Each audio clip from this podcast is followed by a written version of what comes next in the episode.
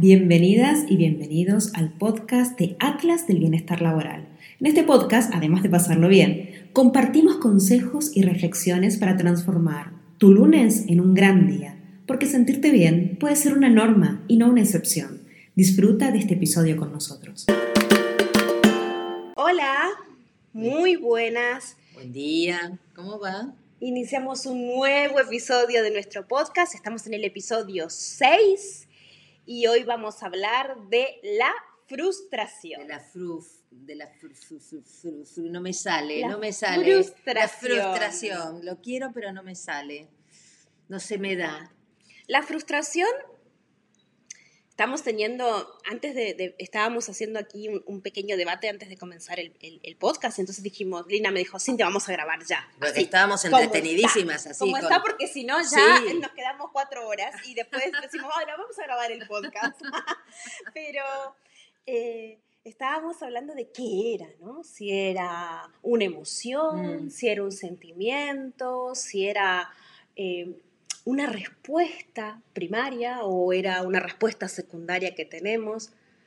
Lo que sí estábamos totalmente de acuerdo, ¿no, Lina? Es que la frustración surge cuando hay algo que uno quiere y no lo consigue. O sea, básicamente todos los O días y, y varias veces por día, ¿no? Exacto. O sea, cuando uno desea algo, quiere algo y por X, por B, por C, pero no lo conseguiste. Sí. No lo conseguiste, punto. Y entonces, claro, la, la- la frustración es esa respuesta ante no conseguir algo. Diríamos una emoción displacentera en Claro, ¿no? ¿sabes? Es, es algo que genera una emoción, o sea, una respuesta que genera una emoción. Mm. Y una emoción generalmente displacentera porque, joder, no lo conseguí. Mm. Y a ver, el que dice, genial, no lo conseguí. Bueno, para, vamos a ponernos en cuál era tu expectativa, porque quizás tu expectativa era el rechazo, entonces Claro, genial, no lo conseguiste. sí. Pero si tu expectativa es conseguirlo, es, joder, no lo conseguí. Ahora, la diferencia está en la intensidad, como en todo. Mm. La diferencia está en la intensidad del, jo- del joder no lo conseguí. Mm. O sea, si el joder no lo conseguí es un joder no lo conseguí porque me da una ira, Sí, te, te da ira o te paraliza, Claro. o te quedas estancado en esa emoción de Oh. no, no conseguir. no lo conseguí. Y víctima, ¿no? bloqueado. También, bloqueado. claro, ¿sabes? bloqueado. Un bloqueo. Eh, o no lo conseguí, no lo conseguí, no lo conseguí. La ansiedad. O sea, Sí. Pens- Pensemos que generalmente las emociones que genera la frustración es ira, ansiedad Mm, y disforia. El contrario de la euforia. claro. Ahora, esto así, como digo, ah, son estas tres, Cintia, no, claro, pero estas tres tienen unos matices Mm, que podemos pasar de la ira, el, el enojito, a la ira, termino tirando todo. Sí, además, ¿cuánto O tiempo me yo enojo con el mundo. Sí, ¿cuánto tiempo permanezco en la emoción, no? Exacto, ahí está el tema, ahí está el tema. O sea, que no te sientas bien es normal. Mm. O sea, ¿quién no se va a sentir bien? Mm. Es normal que no te sientas bien. Lo jodido está en la intensidad y el tiempo. ¿Cómo se sostiene esto en el tiempo? O sea, una cosa es, ay, no lo conseguí, bueno, no pasa nada, lo conseguiré mañana o lo intentaré luego como hago o qué he aprendido de esto. Y otra cosa es, no lo conseguí, vaya imbécil Mm. o vaya desgraciado aquel que me hizo que no lo Mm. consiguiera. O yo soy un desgraciado porque o yo soy un desgraciado claro. o porque a mí. Mm, Entonces, todo esto que sigue luego es lo que va a determinar si yo tengo una baja capacidad de la frustración o tengo una buena gestión de la Mm. frustración. Hay otro tema, ¿no? Que yo quería, mm, a ver si, me, si Sí, podés aclararlo. Que, digamos, yo puedo tener una alta capacidad eh, para manejar la frustración, digamos. Puedo resignificar las emociones, displacenteras, salir, decir, bueno, vamos a por otro camino, intentaré otra vez, etcétera. Ahora, ¿qué pasa cuando sostenidamente en el tiempo y en sostenidos eventos que yo repito para alcanzar la meta, eh, me frustro una y otra vez, una y otra vez, eh, por distintos caminos. ¿Qué pasa con esto? Digo, este, ¿Amerita alguna, alguna revisión un poco más profunda en términos de que a lo mejor yo estoy poniendo el ojo en cuestiones que nunca voy a conseguir? Yo creo que tiene que ver con que cuando... A ver, no me acuerdo el nombre de quien lo decía, pero había una frase que decía, la primera vez es un error. La segunda, la tercera, la cuarta es una decisión. Opa. Entonces, muchas veces tiene que ver con limitaciones, las creencias limitantes. Sí. Limitaciones que nosotros tenemos y que por ahí no nos permiten llegar a esa meta. Otras veces tiene que ver con que, en realidad, como la frustración genera, desencadena una serie de conductas que tienen que ver con falta de flexibilidad, con dis- una distorsión cognitiva de la realidad. Eso me parece. que Entonces, es, claro, ¿eh? ¿qué te ocurre? Te ocurre que tú dices, no, no, no, pero es que voy por el buen camino, voy por el buen camino y quizás estás cometiendo exactamente los Mm. mismos errores para Claro. no conseguirlo, pero es tal la distorsión cognitiva que Sí. tienes que no lo puedes ver. Bueno, no puedes aceptar. eh, O por ejemplo, sobre el tus hecho limitaciones o las limitaciones del evento en general, ¿no? O el nivel de la expectativa. Claro, Tienes un nivel de expectativa que es muy alto claro. y que es un nivel de expectativa que no se correlaciona con la realidad. Ahora, Exactamente, lo, sí. lo que a mí me impresiona mucho de la frustración es que la frustración, cuando no la sabemos generar, o sea, cuando no la sabemos, perdón, eh, Gestionar. gestionar, es como un pez que se muerde la cola. Mm, Porque lo primero que me va a hacer es que si yo tengo una baja eh, capacidad de frustración, voy a ser una persona que voy a ser poco flexible, mm. voy a ser bastante rígida en mis Mm. pensamientos. Voy a tener poca capacidad de adaptarme a los cambios que no son programados. Entonces, Mm. claro, si te surge algo, o sea, del espontáneo, un imprevisto, Claro. Ya eso te va a frustrar, o sea, no vas a poder tener capacidad para reaccionar y entonces es más posible que no puedas llegar a tu meta. ¿Por qué no vas a tener esa capacidad de reacción que se necesita para sortear el imprevisto? Tampoco eh, lo que te va a ocurrir es que tú vas a, a empezar a buscar culpables afuera, porque generalmente si tienes baja capacidad de la frustración, sientes que tú eres el centro del mundo y que la culpa siempre está afuera. Mm. Entonces, como la culpa está afuera, es no, es culpa del sistema, es culpa del gobierno, es culpa del compañero de trabajo, es culpa de mi jefe que me pone unas metas que son inalcanzables y entonces, claro, mm, por eso no estoy llegando. Y tú dices, y el compañero de al lado, y bueno, no, porque él siempre lo ayuda, ¿viste? con él tiene otra, tiene otra vara, no nos mira de la, no nos mire de la, difer- de igual manera. Entonces, bueno, uno empieza a buscar justificaciones afuera, pero ¿por qué? Y además, una cosa de personalizar, es que me hacen, me, tra me, me, me siguen, me miran, me, me, me, Mm. me, me, porque cuando tienes baja capacidad de la frustración, te crees que eres el centro del Mm. mundo. Por otro lado, al, te- al creerte que eres el centro del mundo, lo que vas a hacer es que vas a tener una mirada diferente. ¿Se acuerda lo que decíamos en el podcast anterior? Esto de cómo analizamos la realidad que nos rodea. Sí. Vas a analizar la realidad Claro. que, los rodea, eh, que te rodea con unas gafas que dicen que los demás son los culpables y tú eres la víctima Mm. vas a tener una distorsión de la realidad y vas a por ahí imaginarte que tienes más habilidades de las que tienes o que tienes menos de las que tienes. Bueno, acá se abre un punto interesante, que es este, ¿no? Digamos, objetivamente uno muchas veces puede ver que eh, la responsabilidad, no hablemos de culpa, está puesta fuera de nosotros. O sea, que, que la cuestión no, no sucedió porque alguien no hizo lo que tenía que hacer y entonces yo no lo alcancé. Ahora bien, esto implica la revisión del propio comportamiento. Esto es bastante difícil porque objetivamente es por un hacer de un otro, pero se supone que para evitar frustraciones reiteradas yo tengo que resignificar esta realidad, ajustar mi distorsión cognitiva, aceptar que las cosas no son como yo quiero que sean. Y entonces la pregunta es, ¿cuántas veces yo puedo tolerar, y ya sé lo que me vas a contestar, ¿no? Pero tengo que hacer la pregunta, ¿cuántas veces yo debería insistir o cuántas veces yo puedo tolerar frustrarme sobre el mismo punto? ¿Sí? Imagino que lo- una de las cosas que vas a decir es que dependerá de la propia capacidad emocional de, eh, eh, de- de- de resistir o aguantar o transitar las frustraciones. Pero digo, debe haber algún punto de equilibrio en, en la sanidad mental, emocional, que debería ponerme en alerta para no seguir insistiendo Exacto. en aquello que me frustra una y otra vez. Claro, no, y además eh, yo creo que aquí tenemos que eh, intentar tirar del factor racional. O sea, si una y otra vez te está frustrando, Claro. te está frustrando, te está frustrando, vamos a analizar el camino. Mm. Porque quizás el camino no es el correcto. Sí, es verdad. eso. Quizás el canal no es el correcto. Los Claro. otros días hablaba con, con un influencer y entonces me decía, Cintia, yo lo intenté durante años en YouTube y te juro que el contenido que ponía en YouTube era contenido de Mm. calidad, de tanta calidad como el contenido que estoy subiendo en Instagram, Mm, pero no conseguía engagement. mm. Entonces en un momento, ¿qué pensé? O sea, al principio yo pensaba, mi mensaje es malo Mm, o lo que digo no tiene valor. Claro. Y en otro momento lo que hice fue analizar y dije, bueno, a ver, me voy a poner racional.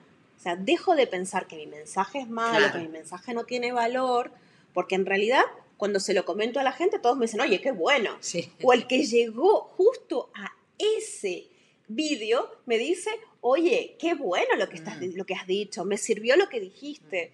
Entonces, dijo, o sea, yo me puse a analizar y dije, pero si hay gente que dice que sí, quizás es que el canal no es el bueno. Mm. Y así fue como encontró Instagram y en Instagram la peta, le va genial. Sí.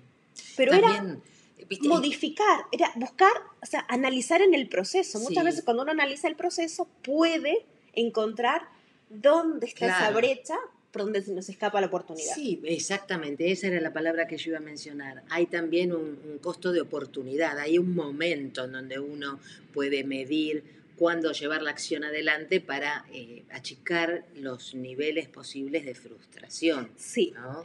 sí, sí. Eh, pero no obstante, yo creo que además de poder analizar ¿no? el- lo de afuera, es muy importante que nos entrenemos en la gestión de la frustración. Mm, Y entrenarte en la gestión de la frustración es algo tan simple y tan complejo sí, sí. y tan complicado como empezar a aceptar el malestar en tu vida. Mm, Es verdad.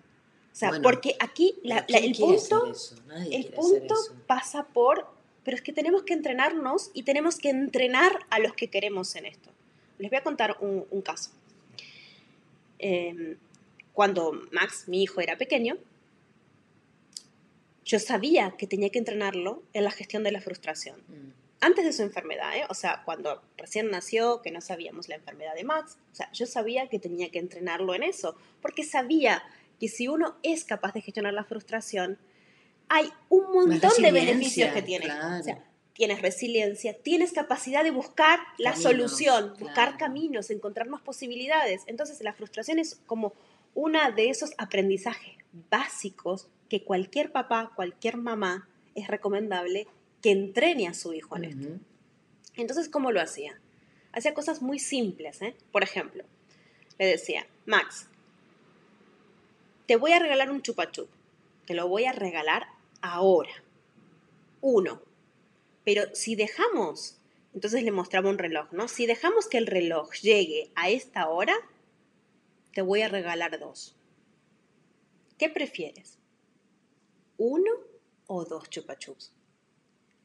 Había veces que decía, uno, allá, lo quiero ahora, dámelo. Y otras veces empezó a decir, no, pará, que espero y me como dos. ¿Vale? Y así sucesivamente. Le iba poniendo Pusiste en práctica un retos. experimento famoso. ¿no? Claro, iba poniendo retos para que él pudiese ir adquiriendo a convivir con un malestar. Sí, gestionar su ansiedad también. convivir con un malestar Postergar y saber beneficio. que si uno posterga el beneficio, tiene más capacidad racional, Claro. tiene más capacidad de poder luego conectar. Hay una cosa que me gustaría contar y es que la frustración, porque a mí me ha pasado que por ahí clientes te dicen, bueno, Cintia, pero hay una realidad. Es que este eh, le genera, tiene, no sabe gestionar la frustración porque no es inteligente. Mm, Porque la frustración, ¿sabes? Para esto... Entonces yo siempre cuento el mismo caso.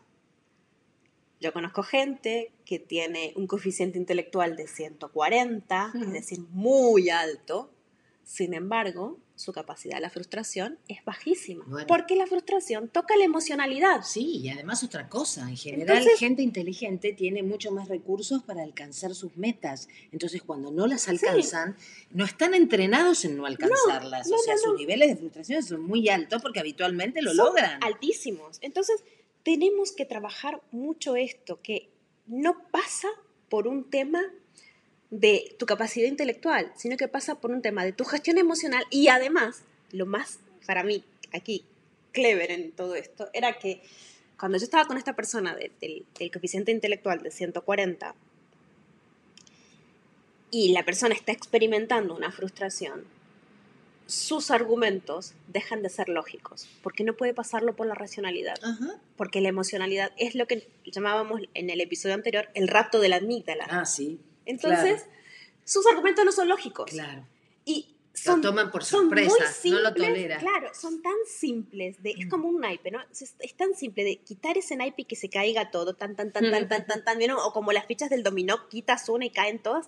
Es tan simple tirarle los argumentos. Mm. Y, dices, y tiene un coeficiente de 140, sí, pero es- tiene un rapto de amígdala. Claro, claro. O sea, pero no tiene una buena gestión emocional, por Claro. ende, la caga.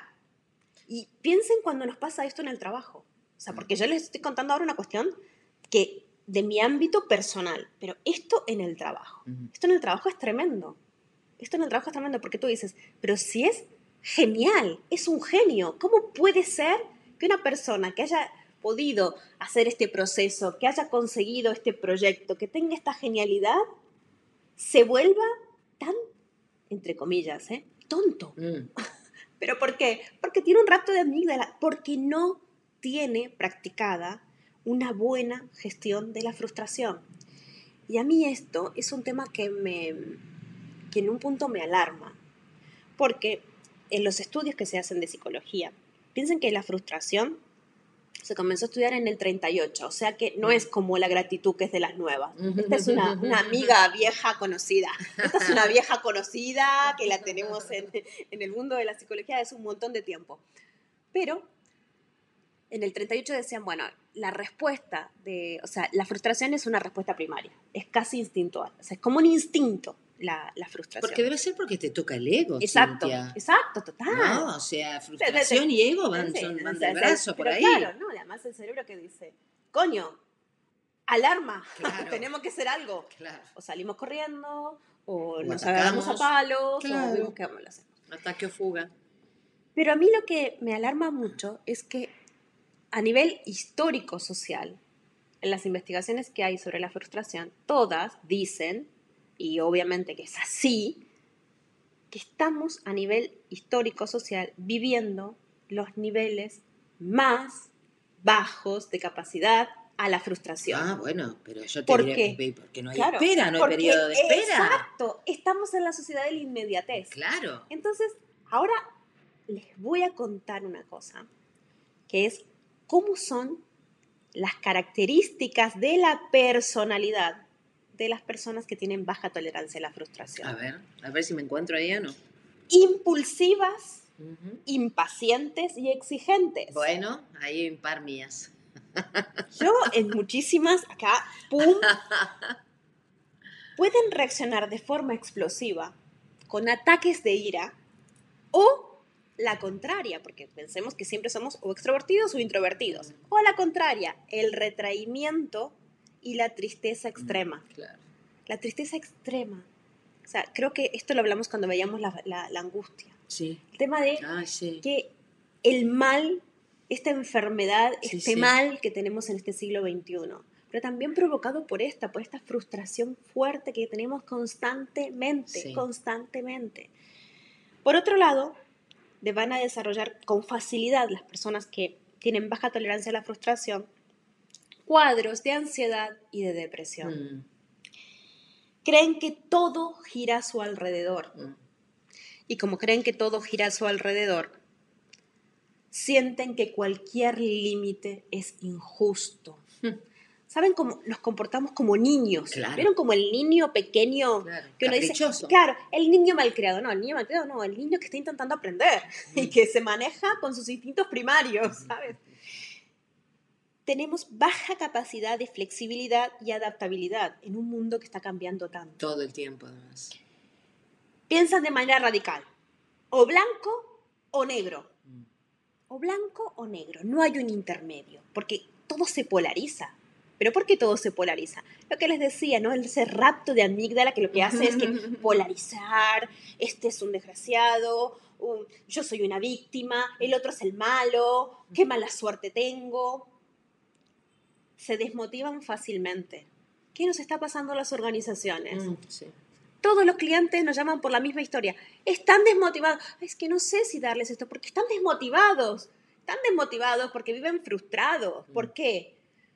Porque hay una... No nos enseñan. Lo que pasa es que piensan que venimos de familias, de escuelas, de una sociedad que no nos enseña a gestionar las emociones. Eso por un lado y por otro y por lado. otro lado, una sociedad que nos va mostrando un montón de estímulos claro, constantemente. y que antes no que era así. frustrarte es como súper cotidiano, es súper cotidiano estar en, en- estar en frustración. Bueno, y, y, digamos, nuestra generación y un poco más jóvenes también, diríamos, venimos de un mundo un poco más lento, Sí, en donde el proceso de espera educaba tu frustración de inmediatez. Ahora, uno, eh, digamos, aún, aún habiendo sido enseñado o habiendo vivenciado eso, el mundo es otro y uno se adapta al mundo.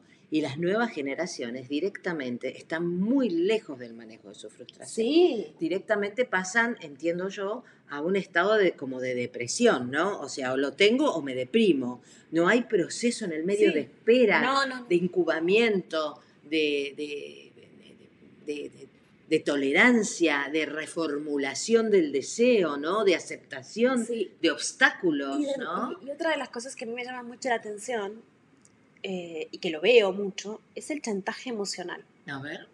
O sea, generalmente la gente que tiene baja capacidad de la frustración son chantajistas emocionales. A ver, un ejemplo. Y ¿Qué, en ¿Cuál es el comportamiento? ¿Y esto por qué me sucede a mí? Ah, es que hay que ver con lo bueno que soy. Vinculado al victimismo. Claro, hay Claro. que ver con lo bueno que soy. O mm, el chantaje emocional para poder conseguir el objetivo. Mm, Por ejemplo, eh, quiero llamar la atención, quiero llamar la atención, quiero llamar la Mm. atención. Entonces empiezo, pero con todas las veces que yo eh, te he ayudado, he hecho, he dicho, y ahora tú no me ayudas a mí en ¿Y esta qué pasa? situación. ¿Y si que eso es real? tengo?". ¿Y si eso es verdad? ¿Qué Entonces- pasa? Bueno, si es real, si es real, tendremos que ver cómo lo pedimos. Ok. Tenemos que saber cómo gestionamos eso. Quizás lo que tenemos que trabajar más es la asertividad. O sea, yo si doy, no puedo ir a decirle al otro con todo lo que te he dado, ahora me venís a hacer esto. Claro, porque acá estamos hablando unidireccionalmente de la frustración, pero en las relaciones Ah, se interpersonales juegan todas. la o sea, frustración esto- puede ser mutua, ¿verdad? y o sea, vuelta. cada uno está en un nivel Cada uno diferente y nivel. cada uno frustrado Claro. respecto del otro. y piensen esto, ¿no? Cada uno frustrado en respecto del otro, no, real- no realizamos, hacemos una distorsión de la realidad, o sea que para cada uno su realidad es la realidad Exactamente. única, Claro. única, real, la verdad verdadera, ¿no? Bueno. Esto que dicen, la verdad verdadera, bueno, en general es así, además, Claro. ¿no? Es lo que yo veo con mis propios ojos. claro, es la verdad verdadera lo mío, el otro es la verdad verdadera. Entonces, claro, ¿qué hacemos? Rompemos esa posibilidad de diálogo y vinculación. Ahora, muy difícil esa, esa posibilidad de diálogo y vinculación cuando precisamente la frustración me lleva o a la ira Claro, o a la depresión, Exacto. digamos. Es muy difícil mantener Entonces, eso. ¿Cómo hacemos? Claro, ¿cómo hacemos con esto? ¿Cómo hago cuando estoy ahí? Primero, la primera cosa es, si ya sé que me va a pasar esto, tiempo fuera. Tiempo fuera es... ¿Qué quiere decir tiempo fuera? Tiempo fuera es, ¿vieron cuando uno está jugando en los partidos, cuando se está jugando y el entrenador ve que la están recagando Ah, por todos sí. lados, Ah. que dice, hace la seña Sí. del dedo abajo de la mano, es Sí. tiempo fuera. Ok, Tiempo pausa. fuera es, claro, un minuto. Entonces la gente viene y vamos a reconfigurarlo. A ver, Ok. van para cualquier lado. Bien. Son todos unos patos mareados. vamos por aquí. Recuerden la estrategia. Entonces, esto es lo mismo. Tiempo fuera. El tiempo fuera es, no voy a intentar solucionarlo en ese momento. Mm. Porque ahora estoy presa de mi emoción. Entonces, como estoy presa de mi emoción, lo que voy a hacer es gestionarla. Para gestionarla, tengo que calmarme. Mm. Entonces, hago un tiempo fuera. Esto no lo puedo resolver ahora. Ujú. Esto se va a resolver en otro momento. Mm. Vamos a hablar en otro momento. Nos tomamos un café luego. o nos tomamos un matcha luego, o lo que quieras tomarte, pero o sea, luego, ahora no. Porque si es ahora, voy a hacer uso de mi chantaje emocional, Mm. me voy a ir, me voy a retrotraer ¿no? a la historia, porque además piensan que como el cerebro recuerda más lo malo que lo bueno, Mm. entonces ahí empezamos, no, porque en el 2015, me acuerdo cuando me hicieron, las mujeres, en ¿eh? el 2018, Los varones no tienen otro, idea de- ni de lo que pasó 2000, ayer, no. no sé cuántos, Pero las mujeres tenemos Entonces, esa memoria. Claro, entonces ¿no? tú vienes con todo. Y todo eso está corroborando esto que te estoy diciendo. Claro. Vaya mierda de tío que eres, ¿no? Punto, se acabó. Listo. Y no hay tengo más, razón. No hay más Y posibilidad de diálogo. razón, y no me Claro, frustres más, ¿eh? Exacto. Y no hay más posibilidad de diálogo. Y se cortó ahí. Entonces, la idea es, hagamos un tiempo fuera. Esto charlémoslo más tarde, Mm. cuando esto me baje. Otra de las cosas es psicología preventiva. La psicología preventiva es, a ver, yo tengo que ser capaz de entrenarme en la capacidad de frustración. Y entrenarte en la capacidad de frustración es algo tan simple, tan jodido, tan horrible y tan maravilloso como entrenarte en tu capacidad de aceptación. Bueno, claro. Les juro, ¿eh? O sea, Sí. miren que, o sea, ahora no les hablo como psicóloga, les voy a hablar como paciente. Cada vez que a mí el psicólogo me viene con que es que hay que practicar la aceptación, tú te, ¡Ah! te quiero reventar. no me digas el qué, dime el cómo. Sí, dime claro. el cómo, dime el cómo lo hago a esto, Claro. ¿sabes? En este momento. Ok, estamos de acuerdo este con que hay que aceptar. ¿Cómo lo hago? Claro, ¿sabes? Es que hay que practicar más la aceptación. Yo hago generalmente terapia cara a cara, ¿no? Mm. A mí, cada vez que un psicólogo me dice eso, me da ganas de saltar el escritorio del psicólogo, ¿sabes? A cogerlo del cuello y decirle, pero ¿por qué me dices esto? Dime el cómo, no me digas el qué, porque con, con el qué, esos grandes títulos no me llevan a nada. Claro. O sea, dime cómo coño O sea, te hago para frustra, aceptar. te frustra Claro. eso. Claro, ¿sabes? Porque no, no sabes cómo, cómo lograrlo. no se logra. Vamos a ver, ¿qué es lo que voy a aceptar? Primero, el evento externo. ¿Cómo hago para aceptar el evento externo? Voy a relativizarlo. Voy a ampliar el marco. Por ejemplo, la semana pasada a mí un cliente, que no voy a nombrar, ¿eh? me dijo, me había dicho que sí a un proyecto y luego me dijo tenemos que posponerlo. Tenemos que posponerlo prácticamente un año. Lo cual, chicos, vivo de esto. O sea, Mm. es mi pan nuestro, el pan nuestro de cada día. O sea, Mm. no, esto te provoca frustración. Sí. Entonces, Entre otras cosas, Entre ¿no? otras Trabajo en cosas, otras cosas claro. también. Que un cliente te desplace un año. entonces dices, bueno, a ver, voy a relativizar el evento externo. ¿Cómo hago? Pienso, vale, este año me compraste, me ibas a comprar esto, en realidad lo vas a empezar en enero, o sea que seguramente me vas a comprar mucho más. O sea, Mm. solamente hay una cuestión lógica. Mm. Tiempo, la variable tiempo va a ser que Mm. me tengas que comprar más. O sea que voy a cerrar un contrato más grande. Sí, voy a cerrar un contrato más grande. También existe la posibilidad de que no me compres Claro. nada. Vale, sí, o sea, estoy en un periodo de incertidumbre por más tiempo. Vale, pero entonces voy a tener que hacer un plan para Mm. gestionar esta incertidumbre. Mm. Te voy a llamar todos los meses, te voy a invitar a comer, te voy a mandar regalos con cuestiones físicas del proyecto. El proyecto es el Atlas, ¿eh? Entonces, te voy a mandar regalos. Ahora cuando me escuche y lo reciba, se va a descojonar de la risa. Pero Son regalos como simbólicos, Claro, son met- digo, regalos o metafóricos. sea, yo ¿eh? tengo ya todo el plan de regalos. Esto Lina no lo sabe. lo No, todavía no me lo contó. está- ahora lo está Es digiriendo. que cada una por su parte Sí, nos vas pasamos pensando. pensando cosas. A veces no nos Claro. dan tiempo para compartir. Pues yo tengo pensado mandarle en cada evento importante de la vida de este cliente, le voy a, o sea, de la vida personal de este cliente, le voy a mandar un regalo relacionado con el Atlas. Una botella, cuando se acerque el verano le voy a regalar su bolsa para ir a la playa con el logo del Atlas. O sea, el Atlas va a estar ahí, pam, pam, pam, pam, pam. O sea, ese es mi plan. ¿Qué hago? Relativizo ese momento de tiempo. Digo, mira, en este momento de tiempo que, me- que- que estoy aquí parada, ¿sabes lo que voy a hacer? Lo voy a utilizar para que te enamores más de mi producto, para que lo toques, lo sientas, lo vivas. Y en diciembre, cuando nos sentemos a negociar, vas a estar diciéndome, Cintia, ya lo quiero, ya, ya, ya, ya, porque me has causado una necesidad terrible de esto. O sea, Ahora, mi hijo toma la botella del Atlas, ¿sabes? Fíjate qué interesante esto que decís, Cintia, ¿no? Porque, digamos, en la medida en que lo- uno, uno tiene como dos caminos para hacer esto que vos estás mencionando. Si yo lo cargo de mucha expectativa y finalmente se disfruta de la botella, la bolsa, la gorrita y después no me compra, lo que quiero es asesinarlo. ¿Sí? No. Tengo que ponerlo en un marco de acción estratégica. Claro. ¿sí? Y a esto entonces le resto un poco de emocionalidad. Exacto, exacto. Y además, pasa por. Pasa, mira, para mí esto es como los cantantes. ¿Vieron las canciones de Sabina? Las mejores canciones de Sabina son de desamor. Mm. Cuando uno le pregunta a Sabina, oye, a ver, dime, ¿cómo fue que se te ocurrió esto? ¿Cómo, cómo? Él siempre dice lo mismo. ¿Sabes lo único que me impulsaba? Que esa persona no se olvide en su puta vida de mí. ¡Qué egocéntrico! ¿Entiendes? O sea, que me dejaste y te va a costar olvidarme. Esto es lo mismo. A mí el cliente me dice que no. Vale, no pasa nada.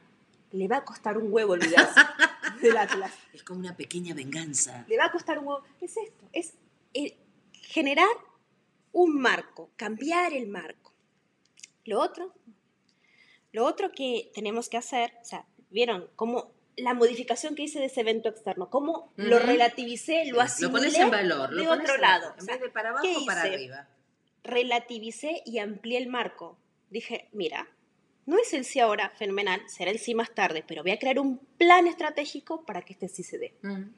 Que no pasa solamente, ojo, ¿eh? no pasa solamente por estar enviándole botellitas. Pero lo que les quiero contar es cómo hice ese cambio. Lo otro, tengo que hacer una aceptación de mi malestar interno. No significa que el cliente me dijo, Cintia, no lo podemos hacer ahora, lo vamos a tener que hacer en diciembre. Yo dije, ay, bueno, fenomenal. Claro. Oye, qué Ah, bueno, no sé qué, no sé cuántos. Yo, por ejemplo, con el cliente soy súper sincera. Uy, qué pena me da. Estoy loca por hacer esto en tu empresa. Mm. Qué pena me da. Punto. O sea, acepto la situación. Mm. Lo digo. Hablo con Lina y le cuento, joder, Lina, no sabes lo que nos pasó. El cliente dice que lo va a empezar en diciembre. O sea, lo digo, lo, lo, lo digo, relativizo el marco externo, digo lo que me pasa, gestiono esa emoción diciéndolo, porque, ojo, eh, que Mm. para gestionar no es necesario hacer 200.000 cosas. No, Lo primero hablando, es- eso, lo- es- eso era lo que poder le quería hablarlo. Claro, poder ya con- decirlo. Ya, ya con, decirlo, Ya con decirlo toma una, una más real. Sí, baja. tal cual. Lo otro que para mí es importante comentar hoy es que otra de las estrategias es como cuando tenemos poca capacidad de la frustración. ¿Por qué a mí? ¿Por qué me toca esto a mí? Y cuando digo esto yo miro para el cielo porque me acuerdo de mi mamá. Mi mamá, por ejemplo, es una persona que tiene baja capacidad de la frustración, es un sol de mujer, pero tiene baja capacidad de la frustración y entonces cuando hablamos de, pero ¿por qué a mí? ¿Por qué a mí que soy tan buena? ¿Por qué a mí que no sé qué? ¿Por qué a mí me... Entonces, cada vez que hablamos por teléfono y ella me viene con esto, yo siempre, mi respuesta, y además ya como la sabe, se empieza a reír, ¿no? Porque mi respuesta es, ¿y por qué no a ti? Claro. ¿Y tú qué tienes de diferente? Ujú. De, eres buena. Ay, El 90% de la población gente. es buena. Claro. o sea, Sí. ¿por qué a mí? ¿Y por qué no te va a pasar a ti? Y otra cosa es, ¿y para qué me Bueno, pasa esto? Más Yo. ¿cómo ¿no? aprendo? ¿Qué- qué- Claro. pero no solo cómo aprendo en el sentido ¿no? altruista. ¿Qué aprenderé de esta lección de vida? Una mierda, me acaban de chocar el coche. sin- Sino que yo generalmente digo, como parece como muy altruista decir que aprenderé, vamos a, oye, ¿y qué saco yo de esto? Bueno, qué la puedo sacar de Es la mirada apreciativa Claro. de- del podcast anterior, ¿no? O sea, ¿Yo de, qué de- todo esto que pasa. O sea, ¿Qué, yo qué puedo- cosa buena voy a, exacto. toma- voy a tomar que voy a capitalizar? Yo puedo generar tal cosa, puedo lograr lo otro. Lo otro que te voy a invitar a hacer es ampliar tu zona de confort. Ampliar tu zona de confort, que suena así como súper guay y bonito. Ya estoy cansada, Cintia, de salir de mi zona de Sí, sí, confort. ¿Por qué tengo que salir siempre de No, mi zona es, de es confort? porque es el crecimiento. Crecer Ufa. es salir de tu zona de confort. Bueno, es eso, basta. es eso. Entonces, para ampliar tu zona de confort, hazlo de manera intencionada. O sea, ampliar tu zona de confort significa empezar a mm, sentarte o bañarte en tu mierda, ¿no? Estar ahí aceptando el displacer. Pero, ¿para qué? Dices, "Bueno, la vida es bastante frustrante como para que yo sienta me haga algo. No, no, no, pero vamos a hacerlo de manera intencionada. Entonces vamos a hacerlo en pequeñas dosis. Les voy a contar un caso mío de cómo yo amplío mi zona de confort. Yo amplío mi zona de confort haciendo cosas que sé que no soy buena para eso. Mm. Cosas que me gustan, pero yo sé que no soy buena. Hmm. Es como te digo, mm, bueno, es que te voy a decir lo que hago, o sea, directamente. A mí me encanta la comida, la buena comida, Mm. y me encanta la cocina, pero soy mala cocinando. Oh, Cintia. Soy mala cocinando. pero, ¿qué ocurre? Yo digo, bueno, yo soy mala cocinando, o sea, soy mala siguiendo, más que mala cocinando, soy mala siguiendo las recetas, porque a mí me gusta innovar. Y entonces en esa innovación muchas veces la cago.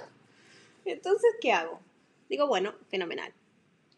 Voy intencionalmente a salir de mi zona de confort. ¿Y Mm. qué? Y digo, bueno, voy a generar, ¿cuál es el problema que hay con la frustración en la sociedad actual? Es que todo lo queremos ya. Claro, no hay perseverancia. Claro, voy a hacer cosas que me obliguen a esperar. Y Mm. por ejemplo, ahora te lo voy a mostrar porque lo vas a ver, hay cosas que hago como por ejemplo pan. Y entonces, claro, cuando hago el pan, lo hago de una manera que tengo que primero poner agua, dejar 24 horas, después dejar 8 horas, después una noche no sé qué. Hasta que llegó el día glorioso en que yo voy viendo ¿no? la masa y digo, joder, con las ganas que tengo de comerme un pan, bueno, no importa, espero, espero, espero, espero, espero, hasta que llegue el día glorioso que, pum, lo pongo en el horno para que ya se cocine y por ahí cuando sale, sale una mierda. Hay veces que sale hay veces que sale una mierda. Digo, esperé 48 horas, 72 para esto.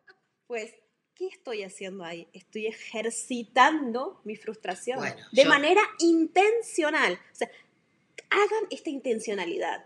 Yo, Oh. Voy a confesar, ya que estamos hablando de comida, que a mí me llevó aproximadamente 10 años lograr un tuco parecido al que hacía mi mamá que me encantaba.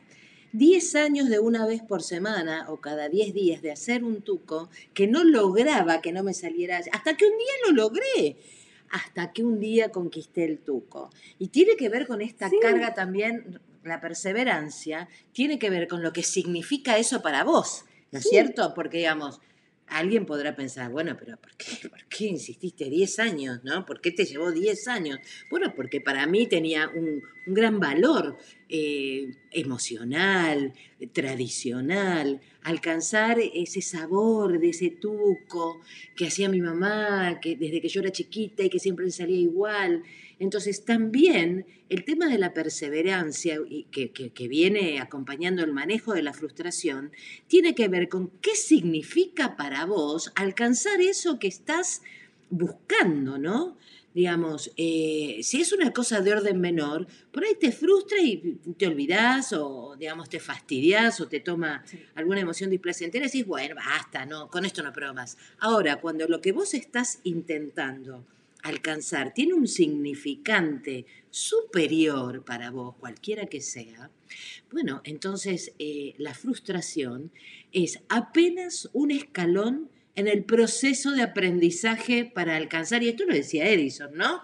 Con esa famosa frase que todos conocemos, que cuando creó la lamparita alguien le preguntó, ¿qué se siente haber eh, practicado tantas veces hacer una lamparita y, y no haberlo logrado? Dice, bueno, yo al menos conozco muchas, pero muchas maneras de cómo no hacer que una lamparita funcione. Exacto, exacto. Es, es así. Es así. ¿Ves? Este son, tiene que ver con la mirada que uno le pone a las cosas. Entonces a mí me parece que, como para terminar, como es lindo contar los cómo, Mm, los cómo serían relativiza, eh, amplía el marco de lo que te sucede, Mm. relativiza lo que te sucede, mm. relativiza, o sea, tú relativiza el hecho y relativiza tu emoción. Mm, Tienes que tener claro que lo que pienses en ese momento, si tienes una baja capacidad de la frustración, va a ser algo irracional.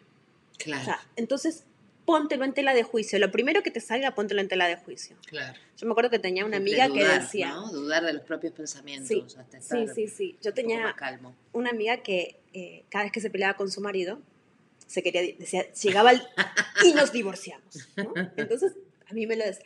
Cada vez que nos reuníamos, venía, y bueno, y te cuento la de la semana pasada, y te cuento la de... no". Entonces yo la miré y le dije, a ver, ¿por qué siempre llegas a decirle nos divorciamos y al final nunca te divorciás? Mm. Entonces, digo, hace una cosa, como ya lo que estás diciendo es irracional, porque ya sabes que no lo vas a hacer Carece de valor. agarra y en ese momento decirle, mira, dejémonos de hablar, hagamos un tiempo fuera. Ya luego, cuando baje tu emoción, vas a poder encontrar una solución, porque si no, la única solución que encuentras siempre es esa, que es irracional. No la cumples, Mm. pero además pones a la relación en un, ahí en un- como en un abismo. ¿Qué pasa si un día te dice, vale, sí lo hacemos? Sí, y además dejas de ser creíble para vos misma fundamentalmente. Claro, ¿no? entonces digo, esto es como una incoherencia total y es Sí. un mensaje tan jodido el que se están diciendo, Mm. que baja, tía, baja, dile un tiempo fuera y luego ya vas a ver cómo lo Bueno, vas y a además retomar. no olvidemos para rematar esto eh, que la palabra genera realidades, Sí. ¿no? Motivo de algún Claro, otro o futuro sea. podcast. Y Yo digo todo el tiempo, me, voy, me divorcio, me divorcio, y bueno, algún día finalmente ahí terminaremos. Y otra cosa que les quería dejar era para los que son papás, que, que les conté lo del Max y el Chupa Mm. Para los que son papás, eh, les voy a recomendar que se lean a Albert Ellis. Albert Ellis es un, un psicólogo cognitivo que hizo una terapia que se llama terapia racional emotiva Mm. e hizo un protocolo para padres. Búsquenlo porque en Bueno. internet lo van a encontrar. Eh, Y en es- Repetilo, ¿cómo se llama? Terapia racional emotiva del doctor Albert Ellis. Bien. Entonces, en este protocolo para padres, les va a enseñar a cómo enseñarles ustedes a vuestros hijos a poder gestionar las emociones. Mm. Es excelente. O sea, yo lo recomiendo muchísimo. Toda la gente que quiero se lo recomiendo porque realmente te ayuda mucho a poder ayudar a tu hijo a que aprenda a gestionar las emociones porque piensa que eso es algo que no nos lo enseñan en ningún lado. Sí, Y después vamos por ahí con esos pensamientos vamos por la automáticos vida. Mm. y pensando que somos unos frustrados cuando en realidad nos sentimos solamente frustrados y es solo que no sabemos manejar las emociones. La ni más ni diferencia menos. entre ser y estar. ¿verdad? Exacto. Pues chicos, nos vamos ya. Sí, que bueno, estuvo picadi- picadito sí, hoy, sí. ¿eh? Qué lindo, me gustó, picantito estuvo, me gustó. Un fuerte gustó. abrazo a todos Buena semana. y que puedan aplicar. chau, chau. Adeu.